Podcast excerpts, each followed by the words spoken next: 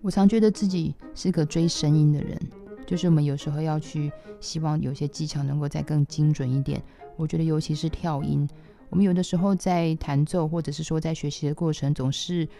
告诉自己说我们要对音符的实质有认识，我们很多东西要弹得足，所以我们常常会运用两个字，比如说我们东西要等长啊，这个长度要够。可是我常常在想，我们有什么时候会想过要等短？就是有些跳音的东西来讲的话，它的那个品质是不是能够够短？最近在跟学生在讨论一些论文的时候，我们有的时候就会针对一些所谓的专有名词去查，呃，国家教育研究院双语词汇当中一些专有名词上面的一个翻译。那当然，很多时候我们讲到 staccato 的时候，在当中的一个翻译的名词来说的话是断奏。我觉得不管说在一些翻译的名词上面，真的在论文上面的时候要怎么样子去注记它，或者是怎么样子去写作它，演奏的人必须还是有自己的指令，因为我觉得一个指令的东西才能够去激发人在肌肉的跟要求上面来讲的话，能够达到音乐上面的一个极致。我觉得在练习跳音的过程当中，有时候我们会比较忽略掉大拇指。所以有的时候，可能我们在每个音的处理当中来说的话，就会好像觉得，嗯，有些音好像比较不见了。我觉得，特别是在贝多芬三十一至三的第二乐章的时候，我觉得我都会把它拿来在分解和弦当中特别去注意到，说大拇指是不是能够跟其他手指头一样，能够让这些分解和弦来说的话，颗颗的不落空。那在追求这个跳音的这个过程当中来说的话，有时候我看着这个。曼陀林这首曲子就是佛瑞的曼陀林。每次当然，我们刚开始的时候都觉得说，我们应该要去模仿曼陀林的声音。可是有时候我看着那个谱上的记号，因为佛瑞在写这个曲子的时候，我觉得很清楚，是因为他有的时候是在低音谱记号，有时候又横跨到高音谱记号，然后之后的话又回来。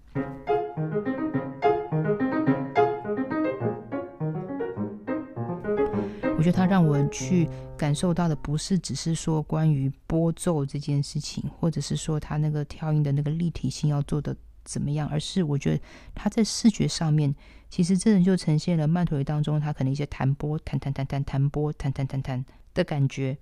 所以在这个过程当中，我就会想到说，真的，我们好像有的时候在弹这个十六分音符的部分的时候。跳音为什么有的时候有些音弹的很够跳，有些东西弹的不够跳？是因为有的时候我们可能手掌一顺手过去的这个过程当中，可能前两个音是有用手指头，后面的东西可能是一个手掌顺势就过去的动作。所以，我们常常有时候就会发现说：“哎，奇怪，这个时候我明明就是我心里也告诉自己，我知道，我知道啊，我知道我在弹跳音。可是问题是，有时候会哒哒哒哒哒哒，好像就不见，好像就变成做了一个渐弱。”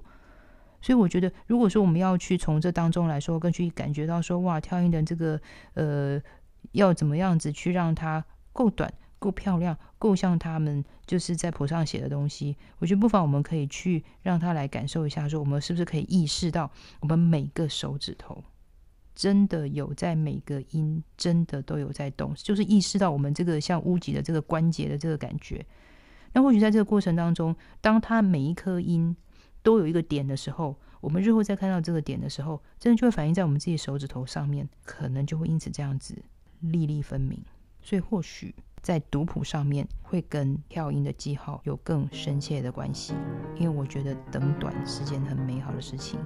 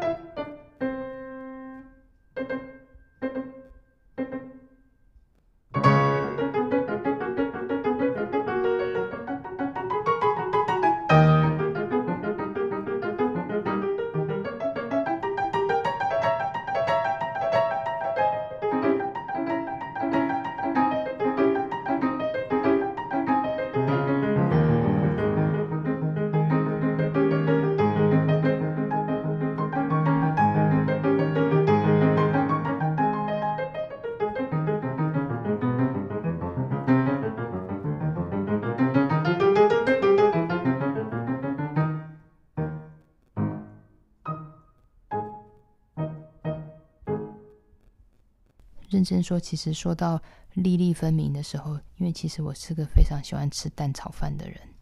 那有的时候我自己在试着做蛋炒饭的时候，我记得，因为我爸爸是个非常会做蛋炒饭的人。那可是我每次有的时候以前要做给他吃的时候，他就说：“哎，你是不是水放的太多？”所以我每次都做的就是不是那种